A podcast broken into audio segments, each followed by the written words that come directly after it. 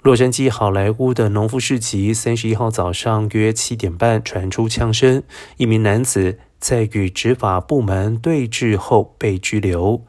洛杉矶警方称，一名持枪男子从 Cosmo 街一千六百号段的阳台上发射多枚子弹，而警方迅速做出回应，幸好现场没有发现枪击受害者。而当天，好莱坞的农夫市集因调查该案件关闭，而警方稍晚在枪击事件附近发现一辆汽车上有一份字迹潦草的遗嘱，然后签署约瑟夫。阿什顿·德拉克鲁兹的名字，不过警方目前尚未确认是否为犯案的嫌疑人。